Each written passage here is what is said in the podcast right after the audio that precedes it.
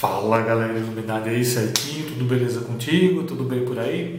Vamos lá então para mais essa semana aí, a gente começando, né? Um novo vídeo, como toda semana que eu tô conseguindo agora postar né? toda semana, toda segunda-feira. É, se você está chegando agora, meu nome é Alessandro Asos, eu sou administrador do Cartilha de Iluminação Cênica, que é um canal destinado somente né, à discussão a referente à temática da iluminação cênica e tudo que, que, que acerca né, realmente a questão da iluminação em geral. E mais, mais voltado para a iluminação um pouco mais artística, né, que eu chamo, né, que é a iluminação mais cênica. Uh, antes hoje de falar o vídeo, eu gostaria de fazer um convite. Você, por acaso, já viu meu novo blog, minha nova plataforma? Ainda não? você não sabe o que você está perdendo. Eu estou passando todo, todo, todos os posts né, que eu tinha no cartilho de iluminação cênica né, pelo Blogspot, agora aos poucos ele está sendo colocado pelo meu site. Está uma plataforma um pouco mais um pouco não, bem mais dinâmica, né?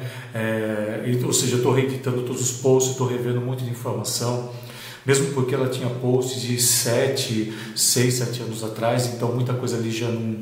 O link já não usava mais, já não existia mais, então eu estou é, também reeditando né, e reestruturando tudo isso, né, deixando de uma forma muito mais fácil de ler, muito menos complexa como, como era no outro.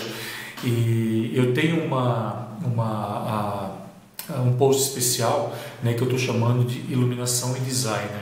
Que na verdade assim eu estou pegando né, a história, mostrando também um pouco da história e um pouco também do trabalho dos grandes designers, né, que, que, que fizeram história, que se tem registro, tudo, desde os é, desde profissionais que, que antecedem aí a mais de, de 100, 150 anos e por aí vai, até os mais atuais.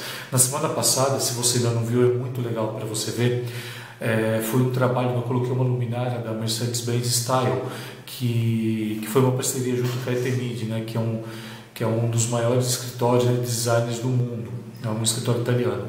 E é muito interessante assim que, que eu apresentei né, ali um, um pendente chamado Ameluna. Né? Então, vejam lá para vocês entenderem o porquê desse nome, que é extremamente moderno. Né? E ao mesmo tempo, essa semana, eu vou estar lançando um post especial sobre o Paul Hennessy. Paul Hennessy ele foi um dos é, ele é uma referência né, dentro da história do design de luminárias. Ele foi um arquiteto que se especializou nisso e até hoje né, a, a, os, o design dele né, para luminárias é copiado. A gente vê muita coisa dele. Se você não conhece, espera que essa semana vai estar sendo lançado e acompanhe também.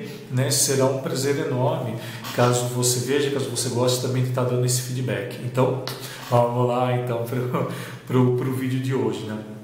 O vídeo de hoje, gente, eu quero estar falando de uma coisa extremamente assim que eu considero importante, que é a questão da ferramenta, né? Quais as ferramentas que a gente tem para o nosso trabalho? Você já parou para pensar nisso?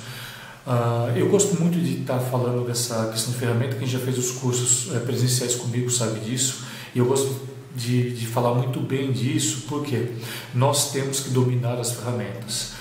Por que, que eu digo isso? Muitas vezes eu recebo profissionais, né, converso com profissionais e, e às vezes me assusta a forma com que ele, ele depende da, de, de uma determinada ferramenta.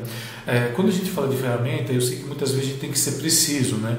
É Para a gente poder entender isso melhor, é como se a gente pegasse um, um, um alicate universal. A gente sabe que, por exemplo, um alicate universal não é a mesma